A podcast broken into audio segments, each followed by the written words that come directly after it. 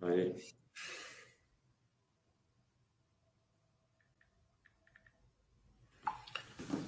Boa noite, pessoal da Baixa.com. Estamos aqui com a Tecnisa, com o Flávio, diretor da Tecnisa. É, o Flávio é sempre um, um executivo que ele tem um alto grau de preocupação em interagir a Tecnisa com seus investidores, pessoas físicas e pessoas é, investidores que ainda não, não são sócios da Tecnisa, mas que querem aprender mais sobre a empresa. É, também sempre lembrando né, que a Baster.com não faz indicações de compra e venda de ações. É, esse vídeo aqui ele tem o intuito de dar ferramentas para vocês, para vocês poderem acompanhar a empresa no longo prazo. Né? Nós somos acionistas longo prazo. É, e também que eventuais guides ou projeções é, ditas aqui nessa live não quer dizer que seja certeza que elas vão se concretizar. Condições de mercado podem fazer com que elas não se concretizem. Boa noite, Fábio, é, Flávio. Muito obrigado por essa live é, que você nos proporciona hoje. É, a Tecnisa sempre é uma parceira da Baster.com é sempre preocupado em interagir com seus acionistas. Fique à vontade para suas palavras iniciais. Bom, primeiramente, queria agradecer de novo o convite da Baster, Mili, obrigado. Vocês aí já, a gente já considera amigos, né, que a gente troca muita ideia, muita informação do setor.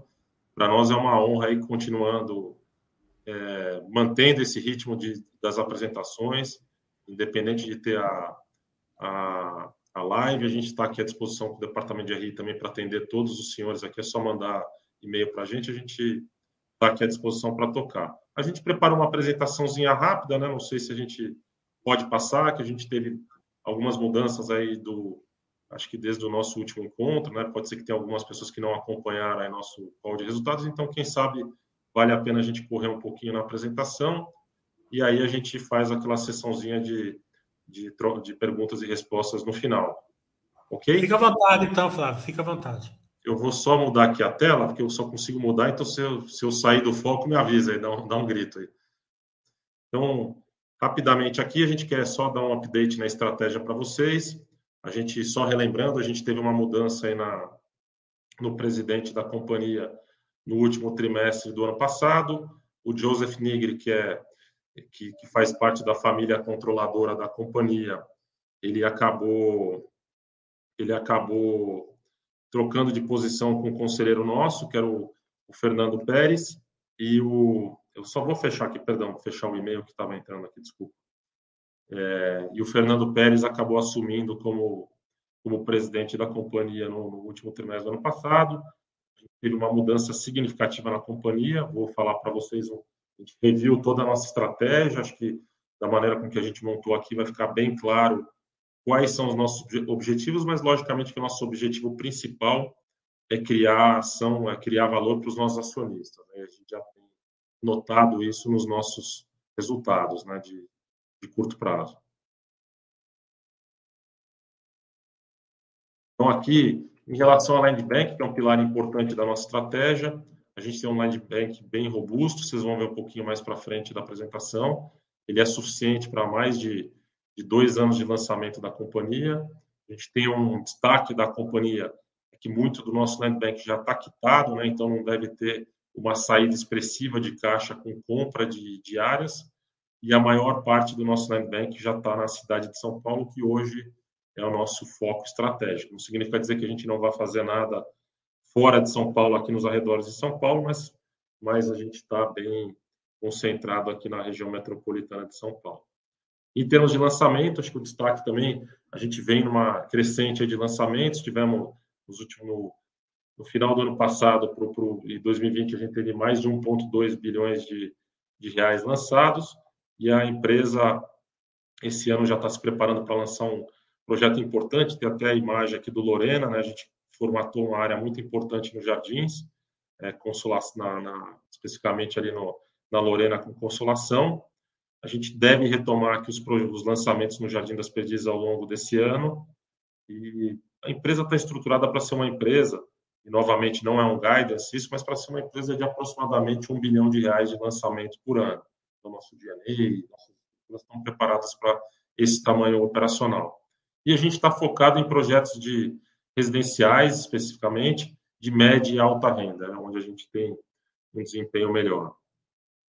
A gente tem focado muito em inovação, em especial utilizando a tecnologia BIM, com o objetivo de redução de custos. Acho que isso a gente consegue, vendo toda a parte de projetos em 3D, 4D, a gente consegue ter eficiência de custo, então a gente tem dado bastante ênfase nisso.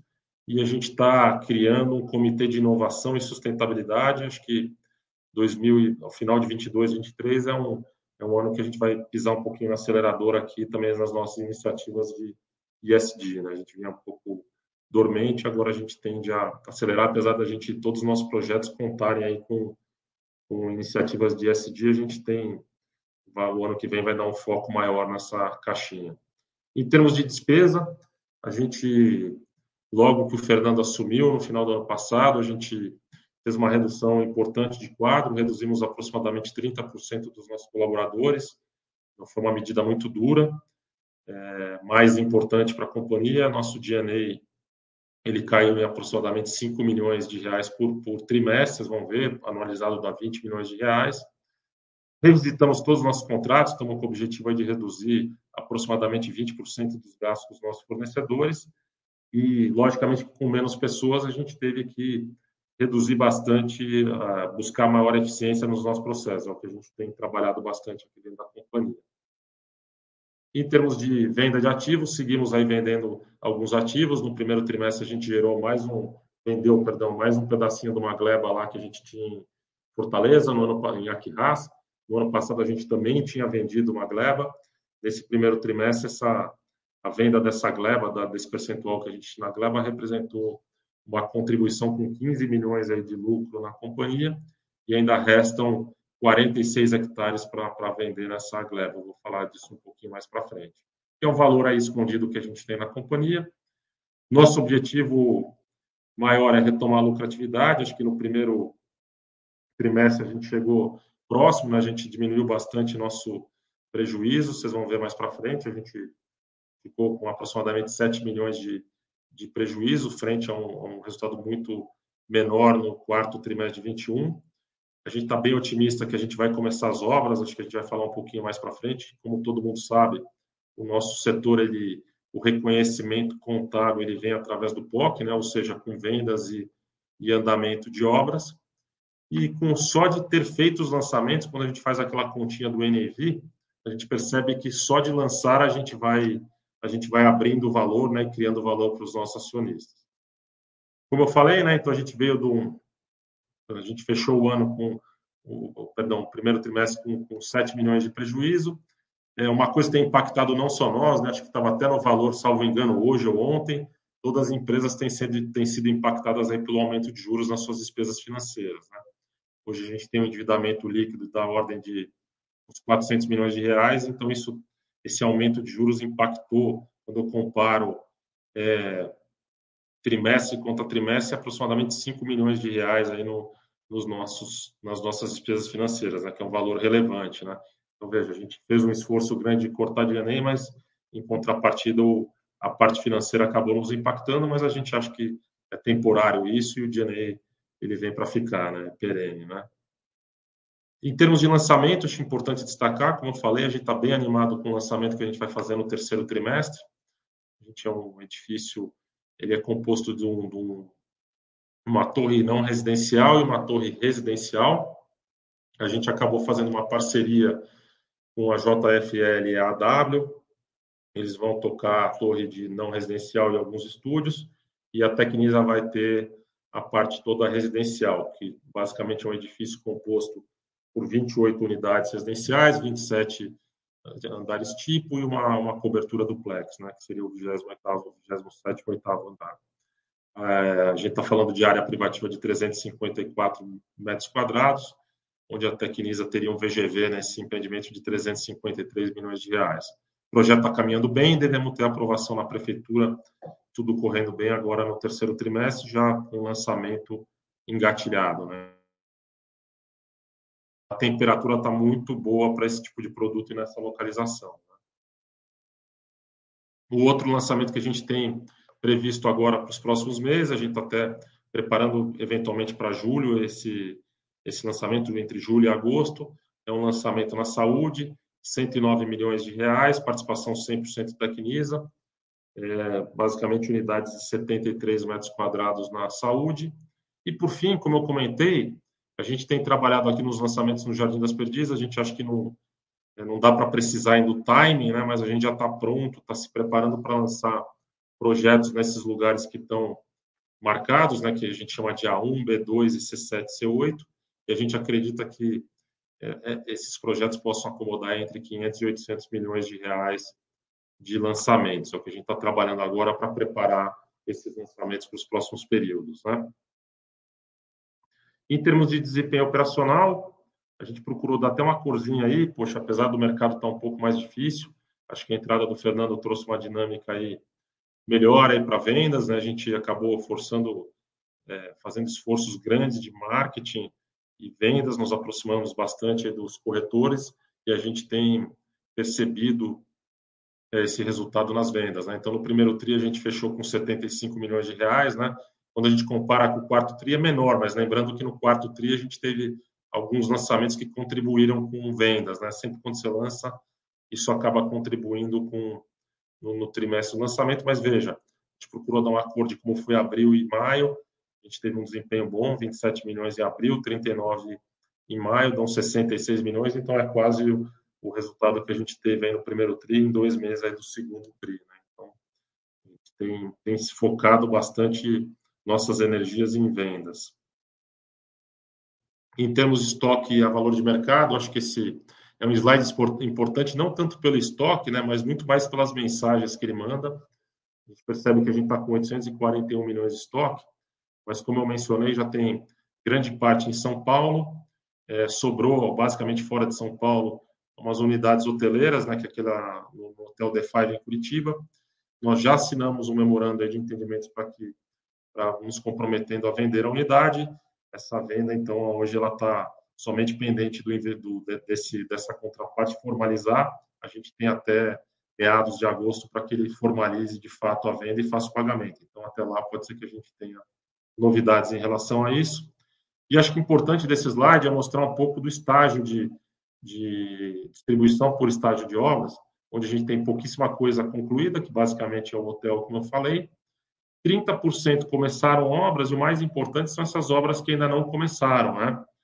Que são obras que a gente está começando agora em julho, e é aquilo que eu falei, né? Como a gente está com índice de vendas na média dos nossos produtos mais ou menos de 40% vendido, à medida agora que a gente for é, iniciando as obras, acho que isso vai começar a ir contribuindo positivamente para o nosso resultado bruto, né? Então, a gente tem bastante otimismo em relação aos resultados nossos, em especial, daria destaque para o quarto trimestre, eventualmente terceiro trimestre, quando a gente vai pegar o lançamento do Lorena, e um, um período maior de obras aí do, do, desses empreendimentos que a gente lançou no ano passado que estão começando agora. Né? A gente tem obras começando na Rua das Flechas, no WL Coriolano, no, na Rua Ruda Alvim. Então, temos várias obras aí com, com início de obra previsto agora para junho, finalzinho de julho, julho.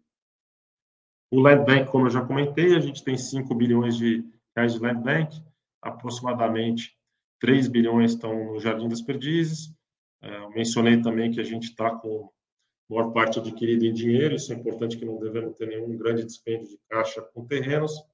E uma, um, tem um terreno em Curitiba que a gente já assinou um memorando de venda também. Acho que o comprador está fazendo a diligência natural para a compra do terreno, então provavelmente esse terreno em Curitiba vai, nos próximos períodos, é, ser concretizado a venda. E temos ainda uma área em Aquirras para ser vendida. Como a gente pode até ver no próximo slide, a gente achou importante dar aqui a cor para vocês, né? A gente vendeu essas áreas, 20 hectares é um empreendimento que a gente tinha em parceria. A gente, dessa gleba toda, a gente tem três parceiros, além de nós. A Tecnisa tem 25% da SSPE. Foram começar aqui nos 20 hectares foram empreendimentos que a gente lançou em conjunto, os 9 hectares foi uma gleba que nós comercializamos com o terceiro, os 13 hectares foi a gleba que a gente vendeu aqui no, no primeiro trimestre de 2022 e ainda sobraram essas áreas cinza clarinho para serem vendidas, que são 46 hectares, né? Se a gente fizer um deparo, a gente ia até dando um hitzinho no preço, né? Porque são áreas que não são pé na areia, a gente aqui pode ter aí um valor de caixa de uns 200 milhões para a totalidade dessa, dessa, dessa área, sendo que a Tecnisa tem 25% disso, ou seja, 50, entre 40 e 50 milhões de reais de caixa para eventualmente serem concretizados se a gente optar por vender essas glebas. A gente está estudando isso, mas eu procuro dar destaque porque é um, poucas pessoas colocam aí valor nesse terreno, né, porque ele aparece lá como 1%, mas é um ativo grande. E hoje, se eu for pensar nesse valor, supondo que fosse, mesmo nesse montante, a gente está falando de quase um terço do valor da empresa, né, da Tecnisa hoje, quando eu olho a cotação de mercado. Né? É importante um ativo relevante aqui dentro da empresa.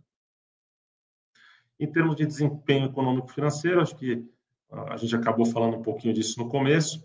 A receita bruta já vem, a receita líquida, perdão, já vem aumentando, com consequente melhora nos resultados brutos, ajustados né, por, por, por resultado financeiro. Temos um destaque importante para a redução de despesas administrativas, que caiu de 19 para 14 milhões, como eu falei, né? É, anualizando esse valor, seriam uns 20 milhões de reais. E o, o lucro, o, o, prejuízo líquido, que era de 60 milhões, agora no primeiro TRI, foi de 7 milhões. Como a gente até falou, não fosse esse aumento de juros, a gente já estaria ali próximo do break-even. Né?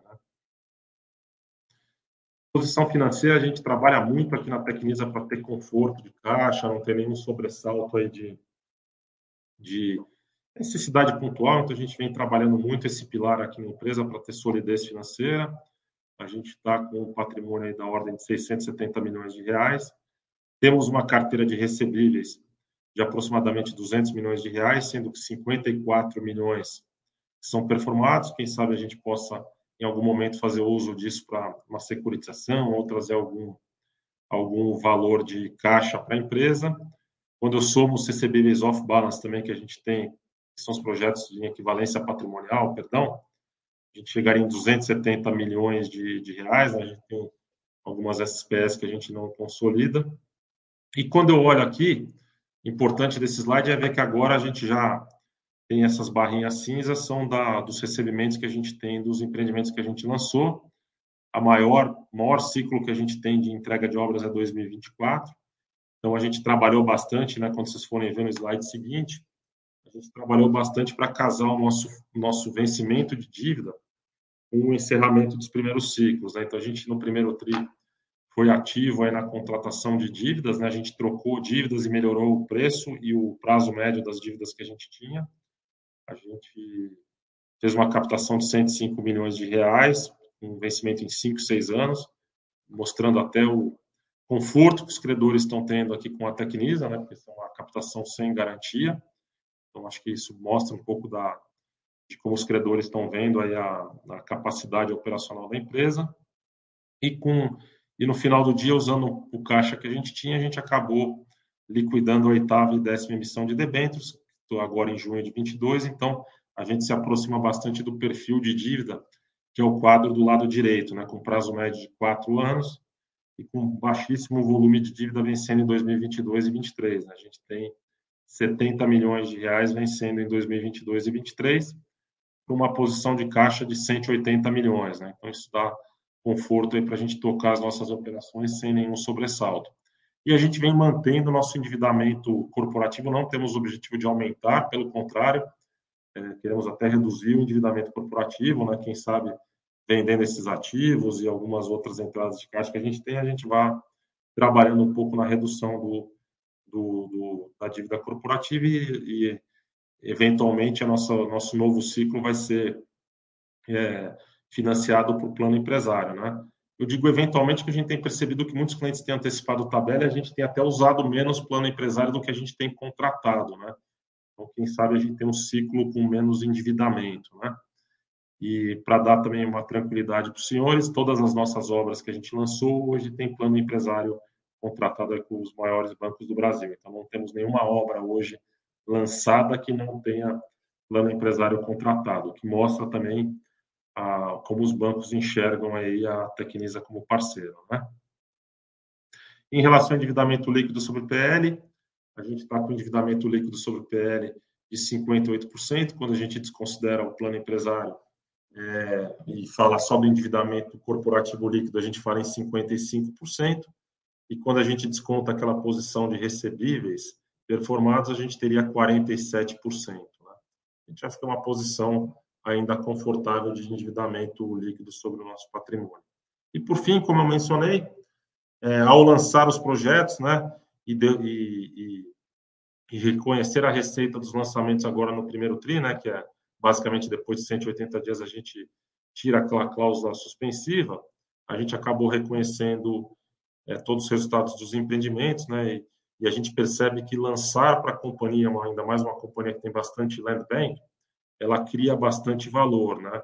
Logicamente que aqui não é nenhuma indicação de valor, etc., nenhuma obrigação da companhia, mas basicamente um exercício dos números contábeis da companhia.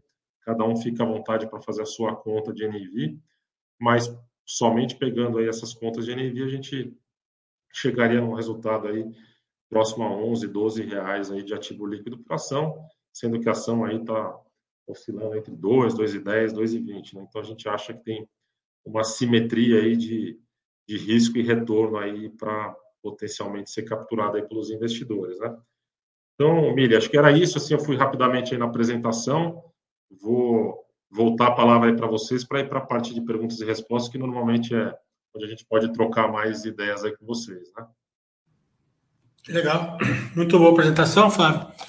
É, desde a nossa última live, né, vamos começar aí pelo mignon da companhia, Jardim das Perdizes, né? Tava aquela questão lá da CEPAC, vai, não vai na Câmara, vai lançar, daí vai lançar mesmo assim, é, naquele preço da CEPAC que estava, não vai lançar.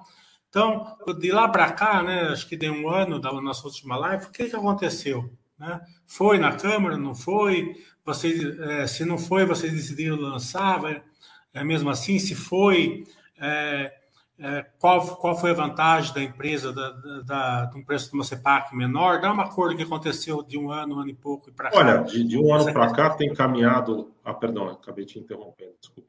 Mas o, só relembrando aí o processo para todo mundo, né? A gente, a Câmara dos Vereadores aprovou mais ou menos em junho do ano passado uma redução no preço do CEPAC. O prefeito sancionou essa, essa redução salvo engano, não me lembro se foi final de junho ou julho, já não me lembro certinho a data, mas nesse período. E na sequência houve uma uma ação que brecou um pouco a implementação desse desse dessa redução do CEPAC, né, que chama a ADIM, né? E aí o, foi colocado em votação no final do ano, são 25 desembargadores que votam para derrubar ou não essa essa liminar começou a votação e, e, acabou sendo brecada também, né, que pode ser interrompida, que são aqueles famosos pedidos de vistas, e até então esse assunto está parado para retomar a votação. A gente tem bastante é, é, convicção que isso deve ser votado nos próximos meses, né, então isso a questão do CEPAC vai se resolver. Eu acho que independente do desfecho, para nós só a resolução seria importante, porque a gente ou no, a gente tem muita vontade de lançar aqui no Jardim das Perdizes, a gente tem até alguns CEPACs que a gente tem, a gente comprou também no mercado, tinha um pouquíssimo volume de CEPACs disponível no mercado secundário, então a gente comprou. Então a gente tem, a gente está trabalhando muito em alguns cenários aqui de, de projetos, por isso que dá um pouco de conforto para a gente falar que a gente deve retomar os lançamentos, que com isso que a gente tem disponível de CEPAC, a gente está formatando alguns projetos que dependam menos também da, da resolução final do CEPAC, se ela se estender por um pouco mais de período. Né? Então, nesse momento, a gente está trabalhando nisso, por isso que a gente está com uma convicção de que vão ter lançamentos aqui no Jardim das Perdizes nos próximos períodos, tá? Mas ainda, infelizmente, não foi desatado esse nó do CEPAC. Eu acho que quando isso for desatado de uma vez, acho que aí a gente tem um gatilho muito importante de criação de valor para a Tecnisa, né? Acho que isso não só para a Tecnisa, como para o município de São Paulo, né? Que a gente fala, puxa, é, a gente, e até, eu não sei, acho que para a gente sofrer ainda mais, né? Eu não sei se eu comentei, da, acho que da o nosso último call, a gente estava ainda no escritório na Faria Lima, né? E a gente acabou mudando aqui também para o escritório no Jardim das Perdizes, né? Então a gente olha isso aqui, convido até quem estiver por aqui nos visitar, que é incrível, né? A vida que tem aqui no projeto, a gente está vivendo aqui no meio, a gente percebe que eu não tenho dúvida nenhuma de que ao lançar os projetos a gente vai ter bastante sucesso na comercialização e até no preço que a gente vai lançar. Então, a gente está super otimista aqui com, com, com, esse vetor de crescimento da companhia, né? E aí, emendando, a gente tem, como eu comentei, o projeto da Lorena, né, que é um VGV considerável que também contribui bastante aí com, com os resultados da companhia. Né? Só de. É, lembrando aí todo mundo, né, a gente trabalha naquele sistema de POC. Um projeto de alta renda, normalmente, ele, ele é composto, a sua maior parte de, de custo é de terreno. Então, se eu lanço um projeto de alta renda e saio com ele bem vendido, existe um POC relevante na partida e uma contribuição positiva com o resultado. Então, por isso que a gente está ensaiando o RI no prazo que a gente está prevendo do, do, Lorena, não depende só da gente, a gente depende de órgãos públicos também, a gente acredita que nosso segundo semestre tende a ser um semestre melhor em termos de, de resultado, né, em, em se materializando. Novamente, não é uma, um guidance, mas pelo menos é um feeling que a gente tem se tudo correr bem, né? Ah, o último ciclo de baixa do setor, né? É, 2015, 2016, por aí.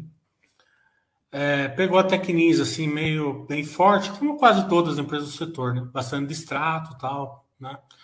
É, de lá para cá, vocês fizeram dever de casa, vieram melhorando os processos, desenvolveram projetos melhores é, e estavam começando aí a quase sair da turnaround. É, quando vocês estavam quase no processo de sair, chegou a pandemia, pegou vocês no meio, como várias empresas de todos os setores do Brasil. É, e, e, hoje, né, fica bem claro que vocês estão fazendo um limão, vocês estão fazendo uma limonada, né? Vocês estão preservando ali o caixa, estão lançando, é, mas ainda não é o suficiente assim para gerar um valor assim é, forte para o acionista e para a empresa, né? Para isso, vocês precisam lançar mais, verticalizar mais as obras, né? Como você bem disse, disse por causa do POC, né? É, qual é o seu feeling assim da companhia como, como conseguir entregar isso daí, né? Assim um tempo assim para o acionista entender. Vocês esperam você curto prazo, médio prazo, longo prazo, preservando a, a qualidade da estrutura de capital que vocês estão conseguindo fazer hoje, né? Na nossa Mas... concepção é curto prazo, né? Onde curto prazo a gente entende que é um horizonte de 12 meses, né? Quem sabe até mais curto, porque o que eu lancei agora, eu começo obras e começo a contribuir com o resultado. Eu tenho mais alguns lançamentos para fazer ao longo do ano, e além disso eu tenho projetos no Jardim das Perdizes para serem lançados e o Lorena. Quando todos esses projetos estiverem lançados em obra, a gente aqui, e logicamente daí tem uma variável que ainda não está sob controle, mas a gente tem visto que a gente tem conseguido florear bem, apesar do mercado estar tá difícil, que é vendas, né? Aí a gente acha que, como você falou, a gente vai ter uma contribuição positiva no lucro bruto que vai permitir a diluição das nossas despesas fixas, né? E quem sabe, aí eu rezo aí todo dia, né? Para quem sabe dar uma acalmada na curva de juros, né? Porque a gente também tem um endividamento que acabou, não, acho que não só nós, né? Acho que todo, todo mundo foi pego um pouco de surpresa com esse aumento excessivo de juros e de inflação, né? Hoje a gente tem no, nossa dívida, eu diria para você que uns 70% dela está indexada à inflação. Acho que a gente está até com um custo muito bom para a empresa, né? A gente, nossa, nosso endividamento, custo médio da dívida em IPCA está IPCA mais 6,5 e o do, do, do CDI está CDI mais 3 e, um, e pouquinho, né? mas o de PCA ficou muito bem, que a curva, a gente foi bem assertivo no momento das nossas captações, né? Então, quando eu olho a curva do, da NTNB, o duration que a gente tem, é dizer que a gente está com spread aí acima do título público de 1, 1 e pouco por cento, né? Então, a gente está bem, mas infelizmente, tanto o IPCA como o CDI acabaram atrapalhando um pouquinho, tem, tem gerado um pouco mais de despesas que a gente gostaria, e tem aquele efeito colateral também um pouco negativo, né, para que sempre com taxa de juros mais alta acaba inibindo um pouco a compra. Né? Não vou falar que, que, que, que fica perfeito, né? É, a gente já, como setor, já conviveu com taxas de juros maiores, né? Mas, mas de fato, quando a taxa de juros estava mais é, domada, logicamente que para o setor é melhor, né? Então, tem alguns setores que sofrem mais com taxas altas, que é varejo e construção, né? Especialmente. E eu, eu acredito muito que uma estabilidade política no país, quem sabe a curva de juros também feche e contribua aí para até melhorar um pouco essa, esse retorno para todo o setor. Né? Não estou nem falando só de Tecnisa, aí falei até um pouco macro. Né? Que todas as empresas do setor sofreram um pouco aí com essas questões. Eu acho que não, não respondi uma pergunta que você falou de estrutura de capital, né? É como você colocou bem, Emília, a gente está, a gente se preparou, né? Fez bem o deverzinho de casa, né? A gente está muito preparado para, é, em termos de caixa, porque a gente sabe que o nosso setor é, é mais intenso em capital. No momento difícil, a gente acabou optando por andar com um tanque mais cheio, né? Quando eu falo tanque, com volume de caixa maior do que a gente precisaria andar no momento se, se tivesse tudo em céu de brigadeiro, né? Então a gente está lá com 170, 180 milhões de caixa, eu poderia estar tá navegando com um pouco menos, até porque eu tenho pouca dívida vencendo nos próximos anos, né? Mas a gente optou por conservadorismo para andar com um caixa um pouco mais elevado para suprir qualquer sobressalto que a gente possa ter, né?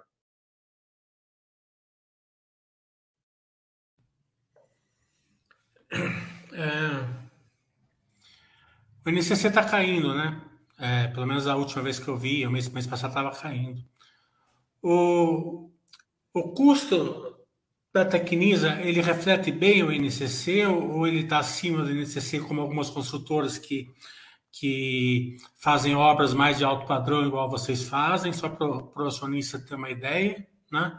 E como que vocês estão controlando esse custo dentro é, da, do orçamento de obras? Né? Está tranquilo? não tem período de estourar, né? vocês continuam é, conseguem fazer alguma economia? Como que como que está essa essa dinâmica dentro da Tecnisa?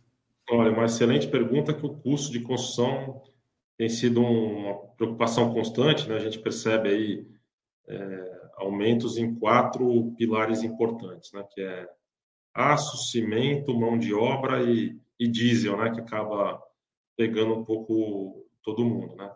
Então, quando eu olho em termos de, de obra, em média, mais ou menos, se eu tivesse uma obra que eu orcei no horizonte de 15 meses ou 12 meses, a gente acabou tendo um aumento, como você falou, um pouquinho acima do, do INCC, né? Um aumento da ordem de 6 a 20%, dependendo da obra, né? É, os preços não acompanharam né, o, esse aumento, né, como acho que não é novidade para ninguém, então, de fato, a gente teve uma perda de, de, de margem de, de uma certa maneira, né, de margem bruta de uns 2 ou 3% no nosso caso.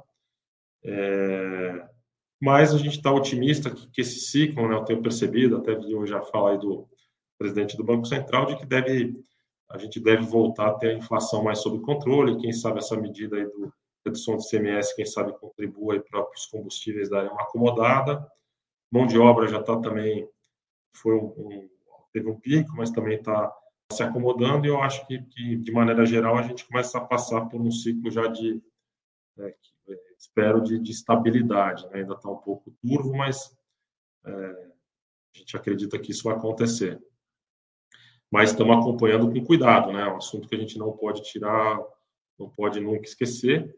A gente tem uma proteção natural, né? Mais ou menos o nosso custo de obra representa um terço, um pouquinho mais aí do VGV, né? Então, quando eu vendo, lembrando todo mundo, eu acabo vendendo corrigido pelo INCC também. Então, de uma certa maneira, eu acabo criando uma proteção para a carteira para o meu custo de obra. Né? Então, hoje a gente tem essa proteção já quase 100% montada, né? porque eu tenho de obra para executar. E em relação aos orçamentos que a gente fez, se você pegar, a gente está até com uma margem bruta REF um pouquinho menor do que o setor, por duas razões. Primeiro, que a gente foi mais conservador nos nossos orçamentos, né? então a gente não devemos ter nesse momento nenhum ajuste de orçamento de obra, né? A gente está neste momento tranquilo aí com os orçamentos que a gente tem. Não significa dizer que no futuro podemos cortar ou suplementar, né? Dependendo do comportamento do, dos custos. E o que a gente teve também bastante que contribuiu foi com o preço. É, muita gente nos procurou para fazer tabela antecipada, né? O que, que é isso? É o sujeito pagar um pouquinho mais antes das chaves, né? É, isso acaba reduzindo um pouco o preço médio de venda e a margem, né? Por outro lado, me, no tempo eu ganho porque eu vou ter menos despesa financeira, né? Por isso que eu mencionei no, ali em alguns slides da apresentação que a gente tenderia, pelo que eu estou vendo, a ter um ciclo um ciclo menos alavancado, né? Pelo menos os dados que eu tenho acompanhado até as vendas até o momento.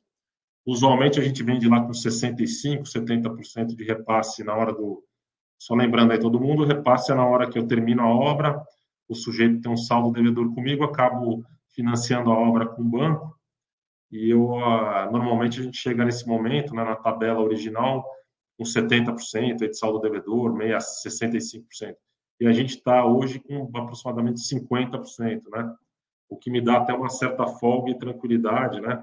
Para duas razões, que eu posso ainda encontrar algum aumento de juros sem prejudicar é, esse repasse, né? provavelmente esses clientes ainda estariam enquadrados no repasse, e, e dois, que eu tome menos, menos endividamento, e três, eu me protejo um pouco também de, apesar da gente ter a lei do distrato, lembrando, né, quando o cliente pede o distrato, eu retenho metade, metade eu devolvo, mas quanto mais o cliente me paga antes da, da entrega das chaves, mais protegido eu estou dele querer desistir da, da unidade, né? mesmo, mesmo tendo esse pênalti para ele. Né? Que é uma pergunta que aparece constantemente. Então, a gente acha que a gente está também fazendo um bom trabalho de proteção da carteira. Né? É, são riscos que a gente monitora constantemente. Não, estão sim, o balanço de vocês mostra isso claramente. É, o INCC está abaixo do IPCA ainda? Ou... Eles andam muito próximo ali, é 12 é contra 11, então ele está muito próximo. Mas não está mais aqueles 25 que estava antes, ele queria cair. Não, não, eles estão andando bem próximos, tá? os dois aqui estão na sua faixa de 12%, né, nos últimos 12 meses. É, vamos falar um pouco do segundo trimestre, né? A gente vai, vamos começar os resultados aí. Dá uma cor, aí vocês lançaram, não lançaram, como estão as vendas, porque o que a gente está sentindo em todas as construtoras é que as vendas não estão ruins, né? Não tão ótimas, né? Mas estão razoáveis, né? É, a Tecnisa tá, também tá, está, está razoável também, vocês lançaram, ah, os é, estandes estão aquecidos, como que vocês estão vendo essa parte operacional de vocês? Bom, lançamento a gente não fez, né? Como a gente deve terminar o TRI agora semana sem lançamento, mas em termos de venda, até passei um slidezinho. A gente em abril e, e maio fizemos 66 milhões, sendo que no primeiro TRI tínhamos feito 75, então a tendência é que a gente tenha, como você falou, né, um trimestre bom, né, até quando a gente vê o entorno do, do o momento que a gente está passando, né, então isso vai contribuir, como eu falei, quando começar as obras com o POC, deve contribuir com, com um lucro bruto aí no, nos próximos períodos, né? Que à medida que agora eu começar o ciclo de obras, né? Como eu falei, tenho também as minhas SPS estão com muito caixa também, né? Como os clientes anteciparam bastante, eu acho que eu não vou precisar nem tomar recurso, como eu falei, para andar obras. Então a gente tende a acelerar as obras e isso deve contribuir com os nossos resultados, né? E aí para o segundo semestre a gente já está prevendo algum volume maior de lançamentos, né? A gente tem o Lorena, como eu falei, nos jardins aí para lançar, Provavelmente teremos lançamento no, no Jardim das Perdizes, temos provavelmente acho que Granja Julieta também um, eventualmente um, projeto, temos esse da saúde também assim que estão engatilhados. Então a gente tem um volume bom de, de pipeline. Eu só queria destacar que a gente não vai lançar se a gente não tiver confiança de que o mercado esteja bom. Não vamos lançar por lançar. A gente vai lançar os produtos que a gente entende que podem ser absorvidos, mas temos um pipeline aí robusto sendo trabalhado em termos de, de, de aprovações, né? Mas a gente está mais cauteloso mesmo nessa questão de apertar o gatilho, né? Como todo mundo. Né? A gente vê o desemprego no Brasil até tem uma queda aí para abaixo de 10%, né? Mas na, uma, um desemprego meio alto até, né? Mas o que a gente está vendo é o seguinte, principalmente em construção civil, a gente não vê empregados assim, não vê colaboradores dando sopa por aí, digamos assim, né? A gente está vendo que a, que a mão de obra da construção civil está pressionada, né? Está tá praticamente em pleno emprego, assim, pelo menos o que a gente consegue ver. Como que, como que vocês estão vendo isso? Vocês têm algum gargalo nisso? E também na parte de logística, né? A gente está vendo que a guerra Rússia-Ucrânia, ela está afetando a logística em vários portos, o lockdown da China, questão de containers também agravou tudo isso, né? Então a logística no mundial tá, tá, tá complicada.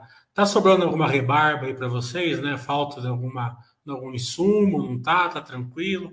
Não, por enquanto a gente não, não sentiu nenhuma reflexo nesse sentido, só os que eu mencionei, né? De aumento de custo em aço, cimento e diesel, né? Que estão mais ligados a um pouco desse contorno mundial, acho que até mais os combustíveis, né? Como a gente sabe, né?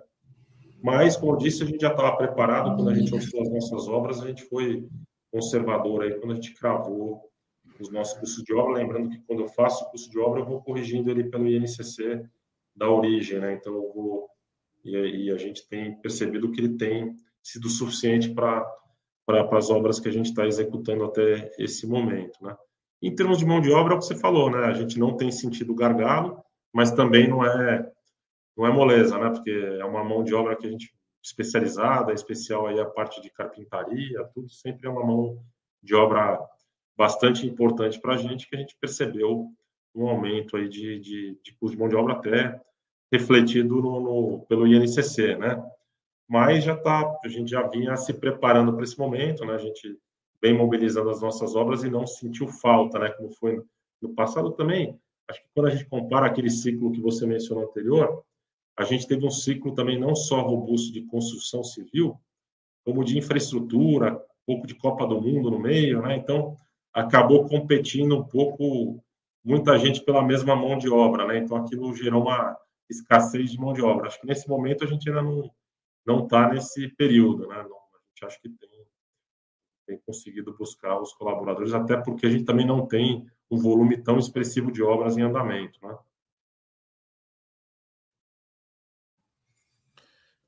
Vocês falaram que vocês reduziram 30% dos colaboradores aí para gerar menos DMA.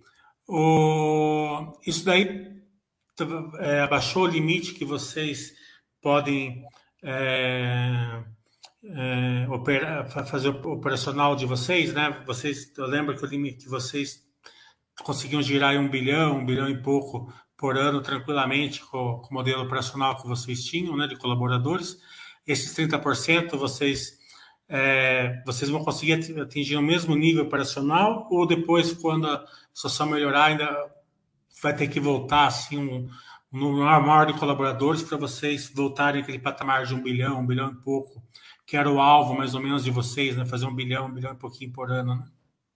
É uma, uma ótima pergunta. O que, que a gente fez, né? Quando você fala, pô, os caras cortaram 30% e vão manter a mesma capacidade operacional, né? É isso, porque o que, que a gente fez? A gente sentou e revisitou todos os processos da companhia e tiramos algumas atividades que a gente julgava não essenciais, sabe? Toda e acho que nesse sentido até o novo presidente contribuiu bastante com isso, que sempre a pessoa nova começa a criticar, né, no bom sentido, né, as atividades que têm sido realizadas e e aí com isso a gente vai falar não, só que esse relatório nesse momento a gente não precisa, né? E a gente vai percebendo que às vezes a gente entra num piloto automático de produção de informações e de atividades que às vezes tem sobreposição com outras áreas, etc. Então a gente é, é, nesse processo a gente reviu muitos processos que a gente tinha dentro de, de casa e a gente cortou várias atividades que a gente julgava não essenciais. Então foi muito importante que a gente está girando com a mesma eficiência com menos mão, mão de obra, né? Como eu falei, logicamente com um volume maior de trabalho, mas conseguindo absorver o bilhão que você comentou de capacidade operacional, né? De maneira geral, é, é isso, né? Otimização de tarefas e agora a gente está entrando num ciclo de renegociação de contratos, né? Porque, poxa, inflação, tudo, começando até pela sede que eu comentei com vocês, né? A gente tinha um custo de aproximadamente uns 3 milhões na Faria Lima, a gente veio para cá, reduziu mais do que pela metade esse custo, né? Aqui para o Jardim das Perdizes, né? Então, não só pela pela questão emblemática que a gente está aqui, né? Eu sinto que todo mundo se sentiu prestigiado de estar aqui no nosso principal projeto, né? Instalado. Eu acho que isso trouxe um moral importante para a equipe, como também pela redução de custo, né? E custo você sabe como é que é, né? Que nem unha, né? Você tem custo, despesa tem que ficar olhando sempre, porque se você dá uma descuidada, cresce, né? Daí tem que cortar, né? De novo. Então, constantemente fazendo esse exercício de reavaliação das estruturas. Né? É, Land Bank, né? Como que vocês estão vendo Land Bank, 5 bilhões aí acredito que não, é, esses 5 bilhões não é tudo que vocês vão lançar, né? Tem muita coisa, tem alguma coisa, não é tanto mais, né? Da, daquela época lá que vocês estavam é, diversificando mais regionalmente, né? Acho que vocês não vão lançar muito fora de São Paulo, acredito eu, né? Acho que vocês vão alienar várias vários sites que vocês têm espalhados pelo, pelo Brasil. É, quanto que é mais ou menos esse land bank que ele é lançável, digamos assim, né, de 5 bilhões e pouco. E como que vocês estão vendo novas aquisições? Vocês vão esperar lançar, vão esperar a empresa ficar mais é, verticalizada, ou vocês estão sempre olhando ainda, estão fazendo terrenos, né? Vocês têm essa tradição de fazer terrenos, né? Derrubar casinhas e construir terrenos. É, como que vocês, é, uma cor geral aí sobre a Land Bank? Bom, ótima pergunta. Foi até o que eu falei que é até um destaque positivo da empresa, né? A gente tem dos 5 bi que a gente falou, 3 bi estão no Jardim das Perdizes, né? Então a gente tem um volume para ser lançado no Jardim das Perdizes e o restante está fora do Jardim das Perdizes. Então, com o land bank que a gente tem hoje, e tendo um tamanho operacional de um bi, um bi e pouco, né? A gente acredita que tem terrenos aí para garantir os próximos dois anos, quem sabe um pouco mais aí de, de lançamentos. Então, nesse momento, se você perguntar, você vislumbra dispêndios de caixa relevantes na aquisição de terrenos? A gente não vislumbra. É, a gente está buscando, a gente está com a área ativa, né? temos uma área de, de novos negócios bastante ativa, onde a gente tem priorizado, se trouxer terrenos, terrenos através de permuta ou com algum tipo de parceria que envolva menor emprego de caixa, né? É, hoje você tocou num ponto importante, né? A maior parte das áreas que a gente forma, a gente vê a competição por terrenos também acirrada. A gente percebe que em São Paulo maior, maior, os maiores land banks são formados através de casinhas, como você falou, né? Então a gente deu uma brecada um pouco na aquisição com caixa e estamos estamos a, a, analisando coisas que envolvam menos dispêndio de caixa e, e estruturas mais híbridas, é, até para preservar um pouco a estrutura de capital da companhia. E à medida que a gente for encerrando os novos ciclos e com o retorno do caixa, como você falou, da verticalização, aí com esse excedente de caixa a gente se prepararia para um, novas aquisições de terreno, né? Mas lembrando, a gente tem bastante land bank quitado dentro de casa, né? Então a gente está relativamente tranquilo em relação a esse pilar, né? Bem, acho que deu para dar uma boa noção. Parabéns aí pela, pelo enfrentamento dessa pandemia que não foi fácil, né? Essa taxa de juros alta, né? Com insumos, guerras, vocês estão tendo que matar um leão por dia. É, fica muito, fica o nosso agradecimento à empresa, ao Flávio, para um abraço para o Anderson também, é, por mais essa excelente live, esse estreitamento de relações entre a, a Tecnis e seus investidores minoritários através aqui da Baster.com. Então, fique à vontade com suas palavras finais, Flávio. Se eu não perguntei alguma coisa que você queira destacar, fique à vontade, tá? É, eu, eu como mencionei, a gente tem tido conforto aqui na, na, no nosso desenvolvimento de negócio, né? acho que vocês percebem que a gente está com uma posição e estrutura de capital confortável, a gente percebe uma simetria de valor aí em bolsa vis-à-vis os ativos que a companhia tem, né? Mas a gente sabe que o mercado é assim, né? Mas a gente tem que ir, como o Mili falou, vendendo aí nosso nosso case, explicando cada vez melhor para vocês. Uma coisa que eu destaco, né, que não está na apresentação também, mas que é público, tá? Não estou falando nenhuma informação diferente, está nos formulários de referência. O ações controlador acabou aumentando também participação, né? O que mostra a confiança no negócio, né? A gente quando a gente vê esse movimento, a gente percebe que existe uma confiança por parte de quem está controlando a companhia no desenvolvimento de negócios e, e que pode ter uma assimetria de risco-retorno, né? Vou falar, não, não dá para nunca falar que não tem risco, mas quando a gente vê um potencial upside maior, né? Como eu falei, ao, ao desenvolver os negócios, pode ser que existam oportunidades de valorização do, da, da, das ações da companhia, né? Então, a gente está aqui à disposição para ajudá-los a entender o balanço da empresa, os nossos desafios, falar dos ativos que a gente tem, dos projetos que a gente está lançando, do, do, pouco da, da, do setor, né? explicar quais são os desafios do momento, que é um setor que, que como o Mili falou, tem bastante ciclicidade, tem, tem, tem desafios também que aparecem, né? como a gente mencionou durante a live e a gente está se preparando para passar por todos eles com sabedoria, com calma, né, paciência, e a gente está muito confiante que os resultados vão, vão em breve aparecer no, no nosso balanço. Como a gente falou, né, não podemos garantir, porque nós não podemos dar nenhum tipo de guidance em relação a isso, nem damos, e acho que cada um tem que fazer o seu, a sua lição de casa para saber é, o momento aí de, eventualmente, de apertar o gatilho, né? Mas a nossa função é tentar dar essas informações e convido todo mundo que tenha dúvidas a nos procurar, chamar a nossa área de RI, gastar um tempo, que a gente está aqui à disposição para tentar ajudá-los, né? Queria agradecer também o convite para a live. Estaremos sempre à disposição de vocês. Acho que a Tecnisa é uma casa de vocês aí para da Basta, porque gente, pela parceria que a gente tem, a gente já está aí há dois ou três anos fazendo lives aí ou trimestrais, ou semestrais, ou anuais, então a gente está sempre à disposição para ajudá-los a entender o caso da Tecnisa e agradecer esse espaço que vocês dão para a gente aí no, no canal. Aí. Acho que está fechado o microfone aí, Mini. Então é isso. Boa noite para todo mundo. Obrigado pela, pela, pela, pela assistência, pela por, por, pelo acompanhamento aqui da live. Né? agradeço a Tecnis, agradeço ao Flávio e ao Anderson. Da, é, boa noite para vocês. Obrigado, pessoal. Boa noite. Deixa eu desligar aqui.